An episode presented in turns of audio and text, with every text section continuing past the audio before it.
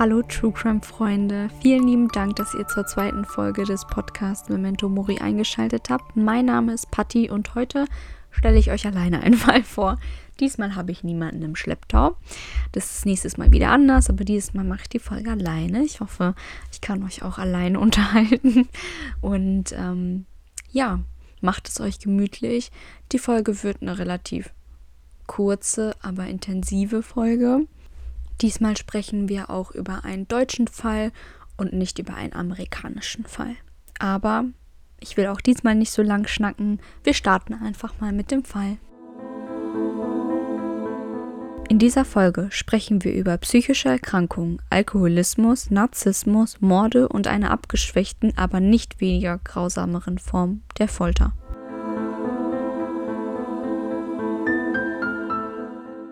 Stell dir vor, du kommst heim und siehst, wie deine Nachbarin an der Hauseingangstür sitzt und weint. Sicherlich gehst du zu ihr hin, denn schließlich kennt ihr euch ja schon seit Jahren und erkundigst dich, was los ist. Sie schaut dich an und sagt unter Tränen, mein Mann Johann, er, er ist tot. Ein kaltes Schauer läuft dir über den Rücken. Johann, du erinnerst dich so gut an ihn. Er war ein Trunkenbold und ein Landstreicher, aber naja, so einen frühen Tod hatte er nun auch wieder nicht verdient. Seine arme Frau denkst du dir gerade. Du legst den Arm um sie und begleitest sie ins Haus. Dort siehst du ihren Ehemann, den Nachbarn Johann, auf dem Boden liegend. Gemeinsam ruft ihr die Polizei, die sich um die Sache kümmert. Einige Zeit später sterben auch die Eltern deiner Nachbarin, alle im selben Jahr. Du denkst, oh je, hat diese Frau ein Unglück im Leben. Die arme, liebreizende und warmherzige Nachbarin. Die Jahre vergehen und sie scheint einem Unglück nach dem anderen ausgesetzt zu sein. In der Stadt nennt man die arme liebe Frau nur noch den Engel von Bremen. Diese Geschichte ist eine tragische. Heutzutage spekulieren Menschen, darunter viele Kriminologen und Psychologen, ob man die Taten hätte verhindern können. Die Taten entstanden möglicherweise aufgrund einer zunehmenden Verzweiflung. Oder vielleicht doch nicht? Macht euch einfach selber ein Bild davon. Vielleicht war es Hass oder Wahnsinn wir werden es nie erfahren. Aber eins ist sicher. Mit Mord kommt auch kein Engel davon. Gesche Margarete Tim und Johann Tim wurden beide am 6. März 1785 geboren. Sie beide waren Kinder des Schneidermeisters Johann und der Wollnäherin Gesche Margarete Tim. Also merkt euch, die kreative Namengebung, die zieht sich durch den ganzen Fall. Bekannt war ihre Tochter und Protagonistin dieses Falles unter dem Spitznamen Gesche, wie auch ihre Mutter. Das Zwillingspaar wuchs in einer eher konservativen, religiösen Familie auf und besuchte eine private und kirchliche Schule. Gesches Traum hingegen war es nie, eine normale, religiöse, konservative Familie weiterzuführen, sondern sie wollte Schauspielerin werden. Sie wollte reich, berühmt, bekannt werden. Um ihren Traum als Schauspielerin zu verwirklichen, nahm sie heimlich Tanz- und Französischunterricht. Als Kind besuchte sie im Theater und spielte dann in einigen Stücken mit.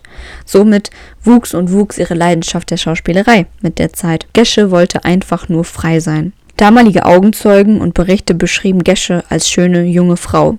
So soll sie perfekt in das damalige Schönheitsideal gepasst haben. Sie war groß, blond, hatte zarte Gesichtszüge, große Kulleraugen. Auch ihre Charakterzüge entsprachen denen einer begehrenswerten Frau zur damaligen Zeit zumindest, denn sie kochte gerne, half ihrem Vater gewissenhaft im Haushalt, widersprach nie einem Mann.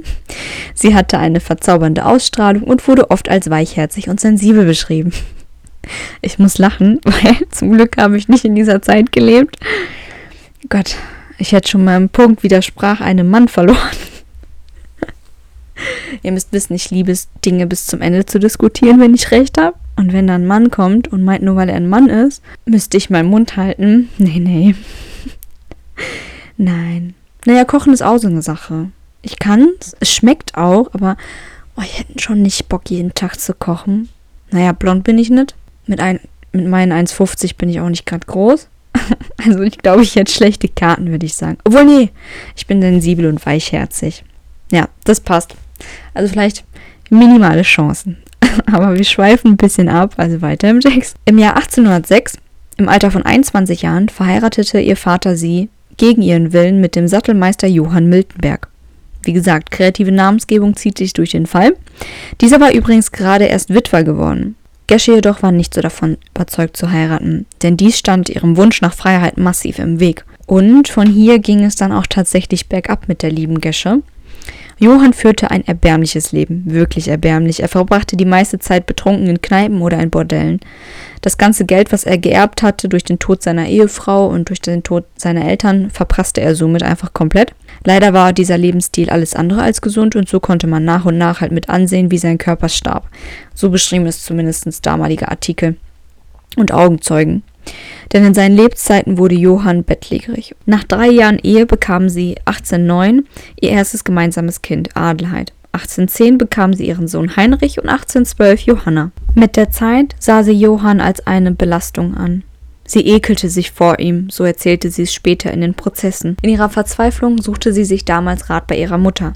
Als sie in der Küche saßen und die Mutter ihr Ratschläge gab, konnte Gesche ihr gar nicht richtig folgen, denn hinter der Mutter im Schrank vernahm sie eine Glasflasche mit einer Art Butter darin. Sie fragte ihre Mutter, was das sei. Die Mutter erklärte ihr, dass es Mäusebutter ist, die sie benutzt, um die Mäuse zu töten, die im Haus sind.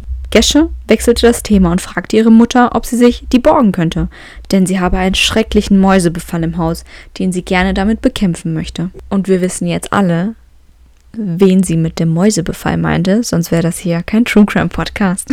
Aber der Reihe nach.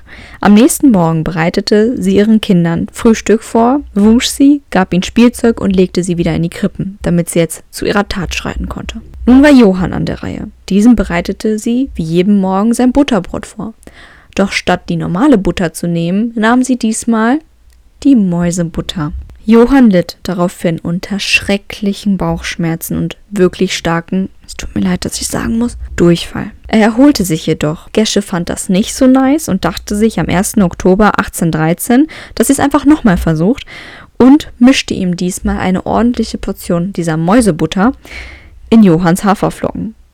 Johann starb daraufhin an wirklich fürchterlichen Schmerzen. Die Nachbarn sagten aus, dass er geschrien habe, so laut, dass sie es ins Nachbarhaus hören konnten. Und ich rede hier die ganze Zeit von einer Mäusebutter. Ich kann ja gar nicht davon ausgehen, dass die meisten wissen, was das ist. Ich wusste es vorher auch nicht. Also Mäusebutter war damals sozusagen das, was wir heute als Rattengift benutzen. Die haben halt Butterschmalz mit ähm, Arsenpulver vermischt. Das hat man damals locker easy an der Apotheke bekommen. Und äh, genau, das haben die vermischt, auf ein Butterbrot geschmiert, in kleine Würfelchen geschnitten und dann an der jeweiligen Stelle im Haus, entweder Dachboden, Küche, whatever, halt hingelegt. Die Mäuschen haben dran geknabbert und sind halt verstorben. Und für die, die nicht wissen, was eine Arsenintoxikation ist, also wenn man eine Arsenvergiftung hat, erbricht man stark, hat wirklich sehr, sehr starke Schmerzen, Übelkeit und wässrigen Durchfall. Es kommt halt zu einer ungünstigen Wechselwirkung. Ähm, und zwar verliert man halt durch das Erbrechen und den Durchfall sehr viel Flüssigkeit und Salz äh, im Körper und dadurch kommt es halt, dass das Blut sich verdickt und die Nierenfunktionen eingeschränkt werden. Der Puls erhöht sich und innerhalb einer kurzen Zeitspanne erleidet der Vergiftete meistens einen Schock und stirbt daran halt qualvoll. Es kann sich aber auch über ja eine lange Zeit ziehen, wenn man so peu à peu nur äh, Arsen reinkriegt. Also ist schon nicht so nice. Ganz oft damals wusste man auch gar nicht, dass man mit Arsen vergiftet wurde. Man dachte einfach, man hat gerade einfach nur eine Magen-Darm- Infekt. Also man hat es damals auch nicht Magen-Darm-Infekt genannt. Das hatte so einen anderen fancy Namen, aber den habe ich schon wieder vergessen. aber auf jeden Fall, man dachte halt, man hat nur irgendwie Magen-Darm. Hatte man aber nicht. Vielleicht wurde man einfach von einem Feind vergiftet. Aber das wusste man damals nicht. Heutzutage kriegt man übrigens Arsen nicht mehr so locker easy an der Apotheke, Gott sei Dank. Aber ja, das war tatsächlich damals eine sehr beliebte Methode, meistens Ehemänner zu töten. Aber um wieder auf Gesche zu kommen, damals war die Rechtsmedizin halt auch noch nicht so fortgeschritten wie heute und so wurde Johanns Tod als ein Tod durch Fieber bzw. durch hitziges Gallenfieber, wie sie es damals genannt haben, aber es war im Endeffekt Fieber, ähm, genau, das war halt seine offizielle Todesursache. Durch den Tod von Johann verarmte Gesche halt sehr stark. 1815 wurde auch ihre Mutter halt ein Pflegefall und zog zu ihrer Tochter. Was sie halt auch nicht so nice fand, weil wie gesagt, Gesche mochte ihre Freiheiten. Gesche sollte eigentlich ihrer Mutter nur ein bisschen im Alltag helfen, doch leider war Gesche davon nicht so begeistert und gab auch ihrer Mutter am 2. Mai 1815 ein mit Arsen vergiftetes Limonadengetränk. Zwei Tage nach der Giftzunahme starb auch ihre Mutter an einem qualvollen Tod. Gesche schrieb in Haft zu dem Moment der Vergiftung ihrer Mutter, und jetzt zitiere ich, Während ich das Gift einmache, gibt mir der liebe Gott ein herzliches, lautes Lachen, dass ich mich erst selbst davor erschrak, aber gleich besann ich mich, als gebe mir der liebe Gott ein zum Beweis, dass so meine Mutter bald im Himmel lachen werde. Zitat Ende. Also sie dachte wirklich, als sie das Gift reingemacht hatte und kurz aufgelacht hat, dass es ein Zeichen Gottes wäre, dass sie das Richtige macht. Weil sie boshaft gelacht hat, war das ein Zeichen Gottes. Meine Liebe, das war eher ein Zeichen Satans, aber nicht ein Zeichen Gottes. Aber ja, sie war da felsenfest von überzeugt. Nachdem Gesche nun ihre Mutter erfolgreich ermordet hat, organisierte sie, um den Schein zu wahren, eine Trauerfeier, backte einen leckeren Butterkuchen und lud alle Nachbarn ein. Am 10. Mai 1815 fand also die Beerdigung statt. Es blieb etwas Kuchen über und Gesche als Mutter des Jahres brachte dieses Stück Kuchen ihren Töchtern und ihrem Sohn mit. Nun gab Gesche ihrer jüngsten dreijährigen Tochter Johanna ein Stück dieses leckeren Butterkuchens, aber nicht bevor sie es mit leckerer Mäusebutter bestrichen hatte. Nach vier Tagen höllischer Bauchschmerzen und Übelkeit verstirbt das gerade mal dreijährige Mädchen. Eine Woche später, am 18. Mai, vergiftete sie die sechsjährige Adelheid und auch sie starb einige Tage nach einem heftigen Todeskampf an der Vergiftung. Sechs Wochen später, am 28. Juni, servierte die gute Hausfrau Mutter des Jahres, Gesche, ihrem Vater Johann Arsensuppe. Auch er verstirbt qualvoll, jedoch schneller nach nur einem Tag höllischer Schmerzen. Elf Wochen nach den Morden an ihrem eigenen Vater und ihren eigenen Kindern entschied sich Gesche schließlich auch den fünfjährigen Heinrich am 22. September zu vergiften. Jetzt fragt ihr euch sicher vielleicht, hm, die Gesche hat bestimmt in den elf Wochen, die zwischen dem Mord des äh, Vaters und des einzigen Sohnes lagen, vielleicht ein schlechtes Gewissen bekommen. Aber nein, Leute, das wäre zu viel verlangt. Wirklich, das wäre bei Gesche viel zu viel verlangt. Sie schrieb auch hierzu eine Zeile im Gefängnis. Zitat, warum ich diesen Knaben länger leben ließ als die anderen, hm, das weiß ich auch nicht. Zitat Ende. Da wird einem wirklich schlecht und da werde ich echt wütend, weil wie kann man Kinder töten? Das sind Geschenke Gottes, wie kann man sie töten? Vor allem deine eigenen. Du hast die aufgezogen, sie vertrauen dir, die lieben dich und dann gibst du denen so ein Stück Butterkuchen und tötest die damit. Oh, nee, das ist mir zu viel. Naja, weiter im Text. Erinnert ihr euch noch an den Zwillingsbruder Johann am Anfang? Ja, der galt die ganze Zeit übrigens als verschollen. Zu seinem Pech tauchte er ein Jahr später bei Gesche auf und auch sie vergiftete sie leider am 1. Juni 1816. Somit hatte Gesche es erfolgreich geschafft, und ohne erwischt zu werden, in einem Zeitraum von drei Jahren ihre gesamte Familie auszulöschen. Das müsst ihr euch mal vorstellen. Sie hat ihre gesamte Familie ermordet. In der ganzen Zeit, in der sie ihre Familie systematisch ermordet hat, hatte sie immer noch ihre Affäre mit Michael Gottfried. Nach zwei Jahren wurde sie dann auch letztendlich schwanger. Beide planten zu heiraten, doch kurz vor der Hochzeit begann Gesche auch ihn langsam mit Arsen zu vergiften. An seinem Sterbebett im selben Jahr schlossen sie die Ehe. Daher erbte Gesche auch ein bisschen Geld von ihm und erhielt seinen Nachnamen. Etwas später im selben Jahr verlor Gesche ihr gemeinsames Kind. Es kam als Totgeburt auf die Welt. Michael vererbte seiner Frau eine kleine Summe Geld. Doch statt das Geld zu sparen und die Schulden aus erster Ehe zu bezahlen, belog sie ihre Gläubiger und lebte in Saus und Braus. Am Ende fand sie sich in einem noch größeren Schuldenberg wieder und verkaufte 1821 dafür ihr Haus. Doch obwohl Gesche enorme Schulden hatte, nahm sie sich jedes Mal wieder einen neuen Kredit. Und tatsächlich gaben die Menschen in Bremen ihr auch immer wieder neue Kredite. Das lag daran, dass Gesche genau wusste, wie sie dieses Image des armen Mäuschens, das vom Pech verfolgt ist und ihre ganze Familie tragisch verloren hat, zu wahren wusste. Und so finanzierten Leute, die Mitleid mit ihr hatten und eigentlich nur ein gutes Herz bewiesen, Gesches Leben. Springen wir mal sechs Jahre weiter nach vorne, denn in diesen sechs Jahren hat sie niemanden ermordet, denn ihr ging die Mäusebutter aus. Das war tatsächlich auch der einzige Grund, weshalb sie in diesen sechs Jahren nicht gemordet hat.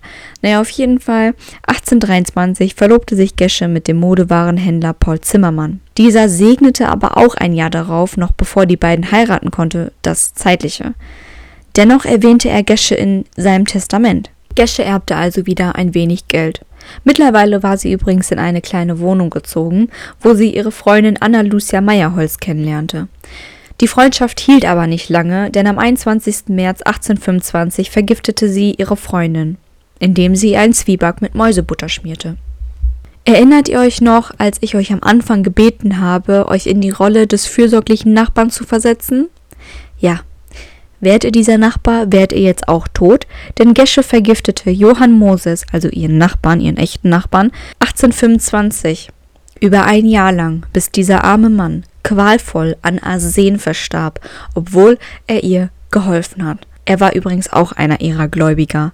Also hat dieser Mann sich nicht nur um sie gekümmert, als ihr Ehemann gestorben ist und ihre Kinder und ihre Eltern, nein, er hat ihr auch noch Geld gegeben und trotzdem hat sie ihn über ein Jahr lang mit Arsen vergiftet. 1824, also ein Jahr bevor der Nachbar gestorben ist, aber sie hat ihn trotzdem in der Zwischenzeit die ganze Zeit weiter vergiftet. Ein bisschen verwirrend, aber sie war auf jeden Fall immer mal wieder trotzdem bei ihm, weil sie halt ne, befreundet waren. Er half ihr, wie gesagt. Naja, auf jeden Fall 1824 zog sie bei der Familie Rumpf ein, denn sie erwerbten nämlich damals das Haus von Gesche und boten ihr an, als Hausmarkt bei ihr zu arbeiten und im Gegenzug dort wohnen zu dürfen. Denn Gesche wünschte sich nichts Sehnlicheres, als wieder in ihr Familienhaus zu ziehen. In Gesches finanziellen Situation sollte sie eigentlich wirklich dankbar darüber sein, dass die Familie Rumpf ihr angeboten hat, dort einziehen zu dürfen. Aber nein, um Gesche passierten dennoch weiterhin mysteriöse Todesfälle. So verstarb Frau Rumpf kurz nach Gesches Einzug und der Geburt ihres ersten Kindes zwei Tage vor Heiligabend im Jahr 1826. Offiziell gab es keine Verbindung zwischen Gesches Giftmorden und dem Sterben von Frau Rumpf. Denn einige Theorien besagen, dass Frau Rumpf Gesche eine Art Dorn im Auge war, denn sie hatte ein Auge auf Herrn Rumpf geworfen. Aber das sind nur Theorien und Spekulationen, dafür gibt es keinerlei Beweise. Und so schrumpfte erneut Gesches Freundeskreis oder Bekanntenkreis eher gesagt. Mittlerweile blieb ihr nur noch Herr Rumpf als Chef und Arbeitgeber und eine Freundin, Beta Schmidt. Diese bat sie darum, Mäusebutter für sie zu kaufen, denn im Haus der Rumpfs wäre ein schrecklicher Mäusebefall. Und so ging Beta als gute Freundin für Gesche Mäusebutter kaufen. Am 13. Mai 1827 vergiftete Gesche die dreijährige Tochter Elise ihrer Freundin Beta mit der Mäusebutter, die Beta selber für Gesche gekauft hat. Es reicht nicht nur, dass sie ihre eigenen Kinder getötet hat, nun tötete sie auch die Kinder ihrer sogenannten Freunde. Am 15. Mai verstarb dann auch die Mama, also Beta, mit der eigenen Mäusebutter, die sie für ihre ach so gute Freundin Gesche gekauft hat. Am 24. Juli 1827 vergiftete sie dann die letzte Person, und zwar ihren alten Freund Friedrich, der vorher nirgendwo irgendwo aufgetaucht ist und den sie wahrscheinlich einfach selber nur als alten Freund angegeben hat. Es ist bis heute einfach nicht geklärt, warum sie diesen Mann getötet hat. Es gab einfach keinen Grund, keinen Zusammenhang, keine Beziehung. Es ergibt keinen Sinn, warum sie ihn getötet hat. Aber auf jeden Fall hat sie diesen Mann getötet. Einige Zeit später versuchte Gesche, ihren Chef Johann zu vergiften. Dazu bereitete sie wie üblicherweise ein Stück Schweinefleisch vor und versah dieses mit Mäusebutter. Johann Rumpf hatte jedoch die Angewohnheit, ob das jetzt eine gute oder schlechte Angewohnheit ist, es hat ihm auf jeden Fall das Leben gerettet. Er hatte auf jeden Fall die Angewohnheit, nach dem Essen immer ein Stück Schweinefleisch in die Kammer zu tun, um das am nächsten Morgen zu essen. Weil Schweinefleisch war zu der damaligen Zeit oder Allgemeinfleisch war zu der damaligen Zeit etwas Besonderes. Da hat man sich darauf gefreut. Das war etwas sehr Teures zu der Zeit. Naja, auf jeden Fall, dennoch erkrankte er an Übelkeit, Erbrechen und Durchfall. Aber er starb nicht. Und so machte er sich am nächsten Morgen halt auf, das übergelassene Stück Schweinefleisch zu essen, auf in die Küche, machte die Kammer auf und sah, hm, hier sind aber weiße Körner auf meinem Fleisch. Also wurde er misstrauisch. Nichtsahnd ging er zu Gesche und fragte sie, was das für Körnchen seien. Gesche erzählte ihm, dass das Fettklümpchen seien, die sich durch die Nacht gebildet haben. Aber Johann, der halt schon öfter sein Schweinefleisch in die Kammer gelegt hat, wusste, dass da nicht einfach so Fettklümpchen entstehen, also war er nicht so überzeugt und ließ die Körnchen untersuchen. Das Ergebnis war, wer wundert sich jetzt? Es war Arsen. Genau. Daraufhin wurde sie am 6. März 1828 verhaftet. Senator Franz Friedrich Droste verhörte sie, wobei sie 15 Morde und viele versuchte Morde gestand. Also die ganzen Leute, die ich aufgezählt habe, waren nicht die einzigen, die sie versucht hat. Also bei denen hat sie es ja geschafft, aber es gab noch etliche andere, bei denen sie es versucht hat, sie zu töten. Gesches Aussagen waren teilweise verwirrend, denn sie konnte sich manchmal einfach nicht daran erinnern, wer die Opfer waren und vor allem warum sie die vergiftet hatte. Es schien einfach, als hätte sie manchmal willkürlich Menschen vergiftet, ohne irgendein Motiv dahinter zu haben. Gesche verbrachte insgesamt drei Jahre in Haft, was unüblich war für die damalige Zeit, denn ein Kapitalverbrechen wurde eigentlich nicht so zimperlich behandelt. Zu der damaligen Zeit bei einem Kapitalverbrechen wurde man eigentlich direkt bestraft, denn zu der Zeit hatte man noch so morbide öffentliche Hinrichtungen und da hat man wirklich nicht lange drüber nachgedacht, ob man jetzt jemanden hinrichten lässt. Aber Gesches Fall war besonders, denn zum ersten Mal plädierte eine Verteidigung vor Gericht auf Unzurechnungsfähigkeit. Und die Justiz versuchte herauszufinden, warum eine Frau solche Taten begangen. Denn es war auch nicht so üblich zu der damaligen Zeit, dass man Serienmörderinnen hatte. Man hatte eher Serienmörder, aber nicht Mörderinnen. Deswegen war es alles ganz neu. Dennoch wurde sie am 21. April 1831 öffentlich hingerichtet. Es war die letzte öffentliche Hinrichtung Brems. Also mit öffentlicher Hinrichtung meine ich halt am Rathausplatz, ne, ein morbider Unterhaltungsfaktor. Ich muss es nicht weiter ausschmücken. Wir wissen alle, wie öffentliche Hinrichtungen aussehen. Bis heute sind auf jeden Fall die Motive von Gesche unklar. Es scheiden sich die Geister. Die einen sagen, dass sie ein kaltblütiges Monster war, die anderen sagen, dass sie lediglich eine gebrochene Frau war. Motive für die Theorie, dass sie lediglich ein Monster war, waren zum Beispiel, dass ähm, sie die Kinder nur tötete, weil Gottfried, also Michael, die Kinder nicht wollte. Was aber dann wiederum gar keinen Sinn ergibt, weil sie hat ihn ja letztendlich auch getötet. Und wisst ihr, was ich meine? Ergibt einfach keinen Sinn, weil warum sollte sie ihn denn dann töten? Sie hätte ja Happy Ever After mit dem weiterleben können, hat sie aber nicht. Dann äh, eine andere Theorie ist, dass äh, ihre Eltern gegen die Beziehung mit Gottfried waren und deswegen mussten die Eltern sterben. Aber wiederum genau die gleiche Erklärung. Sie hat ja auch Gottfried, also Michael getötet. Also ergibt keinen Sinn. Wenn irgendeine der beiden Theorien Sinn ergeben würde, hätte sie ja mit dem weitergelebt.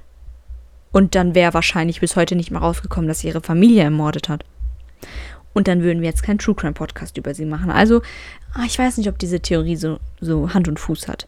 Die anderen Argumente dafür, dass sie lediglich eine, was ist lediglich, aber dass sie eine gebrochene Frau war, sind dann zum Beispiel, dass Gesche einfach ihren Traum verfolgen wollte und in einen gesellschaftlich in einen gesellschaftlichen Druck geraten ist, um eine perfekte Ehefrau zu sein, perfekte Mutter.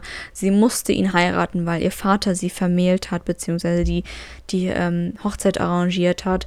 Und ähm, sie ist da einfach nicht mehr rausgekommen. Und als er dann hilflos war und ähm, sie quasi die Chance gesehen hat, hat sie halt die Chance genutzt. Und diese Kinder, sie wollte auch nie Kinder. Das ist auch ein Argument für die Theorie, dass sie eine gebrochene Frau war. Gesche wollte nie Kinder haben sie hat die Kinder bekommen, weil sie halt ihren ehelichen Pflichten zu der Zeit in Anführungszeichen halt nachgegangen ist und dadurch schwanger wurde und dadurch kamen die Kinder. Also hatte sie den Theorien zufolge zumindest nie ein mütterliches Verhältnis zu den Kindern gehabt, weshalb es ihr auch nicht schwer fiel, diese Kinder letztendlich zu töten. Was man jetzt meiner Meinung nach nicht so nachvollziehen kann, aber sie hat es auf jeden Fall so gemacht. Und ein weiteres Argument dafür, dass sie eine gebrochene Frau war, ist, dass sie einfach sich nicht scheiden konnte. Zu der damaligen Zeit war eine Scheidung unmöglich. Und ihren Vater hat sie möglicherweise laut dieser Theorie der gebrochenen Frau getötet, weil sie sauer war auf ihn, dass sie ihm das Leben genommen hat, das sie eigentlich haben wollte als freie Frau. Und ihre Mutter hat das Leben einer nicht freien Frau gelebt, weshalb sie auch ihre Mutter getötet hat, weil ihre Mutter diese Weiblichkeit verkörpert hat, die sie nicht leben wollte. Einige Theorien gehen noch so weit zu behaupten, dass Gesche irgendwann, nachdem sie ihre Familie so ermordet hat, also mit dem Arsen, und gemerkt hat, dass es funktioniert, dass sie jedes Mal, wenn ein Mensch ihr im Weg stand und ihr und ihren Lebensvorstellungen, ihrer Freiheit im Weg stand, ähm, sie sich diesen Menschen so halt vom Hals geschaffen hat, sozusagen. In Anführungszeichen. Man könnte jetzt natürlich auch mutmaßen, hatte sie vielleicht eine Bindungsstörung und wirklich Angst davor, sich Menschen zu binden und hat sich deswegen immer kurz vor der Hochzeit den Männern entledigt. Oder war es einfach nur ihr Wunsch nach Geld, Ansehen und Ruhm, den sie irgendwie verfolgt hat, aber den sie dann letztendlich nicht erreicht hat. Ich meine, sie war sehr angesehen in Bremen. in Bremen hatten die Leute Mitleid mit ihr und das hat scheinbar als Aufmerksamkeit und Ansehen gereicht. Aber ja, wer weiß, was ihr eigentliches Ziel war. Das werden wir, wie gesagt, nie erfahren. Aber es gibt viele Theorien zu dem Gesche-Fall und sehr viele interessante Theorien und ich würde mich freuen, wenn ihr mir eure Meinung dazu mitteilt. Kanntet ihr den Fall schon oder war der euch neu? Eigentlich ist das ein relativ bekannter True Crime Fall, den haben auch sehr viele Podcasts schon behandelt. Aber ich fand den Fall eigentlich sehr interessant, weil das ja halt eine Serienmörderin ist und das tatsächlich ja gar nicht so oft vorkommt. Wobei einige Serienmörderinnen habe ich auch noch im Petto, die stehen auch noch auf meiner To-Do-Liste. Aber es sind doch nicht so viele wie Serienmörder. Deswegen dachte ich, packe ich mal am Anfang direkt eine Frau mit rein. Die nächste Person wird übrigens auch eine Frau. Ich kann schon mal ein bisschen spoilern. Unser nächster Fall äh, behandelt auch eine Mörderin. Aber da will ich euch nicht zu viel verraten. Ich kann euch einen kleinen Tipp geben. Die Mordwaffe ist eine Axt. Vielleicht fällt ein paar True Crime Junkies direkt ein, welche Mörderin mit einer Axt in Verbindung gebracht werden kann. Ich habe mir übrigens überlegt, dass ich jede Folge mit einem Fact passend zur Folge und zum Thema beende. Unser heutiger Fact dreht sich um Giftmord. Passend zur Giftmörderin. also, der Giftmord hat im Laufe der letzten Jahrzehnte abgenommen. Das liegt daran, dass das Nachweisspektrum der Gerichtsmedizin mit der Zeit immer genauer und spezifischer wurde. Heutzutage kann man so gut wie jedes Gift im Körper nachweisen. Klassische Gifte wie Arsen, Nachtschatten, Hemlock oder auch Quarare werden heutzutage einfacher nachgewiesen. Außerdem kriegt man äh, heutzutage auch nicht mehr jedes Gift in der Dorfapotheke. Ne? Das ist, naja, wobei, drei von vier sind eigentlich auch nur Pflanzen. Und äh, wenn ihr theoretisch wisst, welche Pflanze es ist und wie man sie richtig zubereitet, was ich auch sehr schnell durch Google rausgefunden habe, ähm, könnt ihr theoretisch damit jemanden hops nehmen. Aber ich möchte hier niemandem Tipps zum Morden geben. Also es ist nur ein Fakt, dass äh, man kann auf jeden Fall kein Gift mehr in der Apotheke kaufen. Also zum Glück, zum Glück kann man kein Gift mehr in der Apotheke kaufen. Ich danke euch, dass ihr zu der Folge eingeschaltet habt. Ich würde mich freuen, wenn ihr dem Post auf Instagram ein Like gibt und vielleicht einen Kommentar da lasst oder mir wieder eine DM schreibt. Vielen lieben Dank übrigens für die zahlreichen Nachrichten, die ich erhalten habe. Ich hätte niemals gedacht, dass meine erste Folge direkt so viele Leute hören. Unter anderem natürlich auch Freunde und Familie, aber da waren auch Leute bei, die ich gar nicht kannte und deswegen hat mich das voll gefreut. Das war voll süß von euch. ähm, genau, ich freue mich, euch dann nächste Woche wieder zu hören, weil nächste Woche gibt es ein Halloween-Special. Da lade ich nämlich an Halloween eine Folge hoch und bis dahin, tschüssi!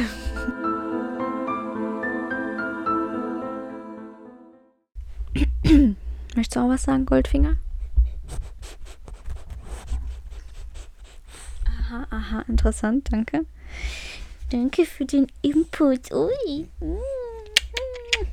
Und dich liebe. Okay, fangen wir an? Ja, cool.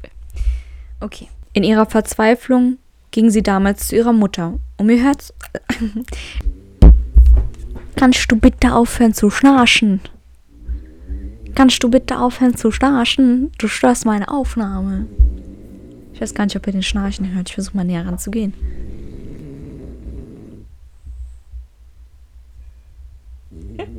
Jetzt hat er noch einen Zappel, Philipp. Oh Mann, du bist so süß, aber du störst gerade.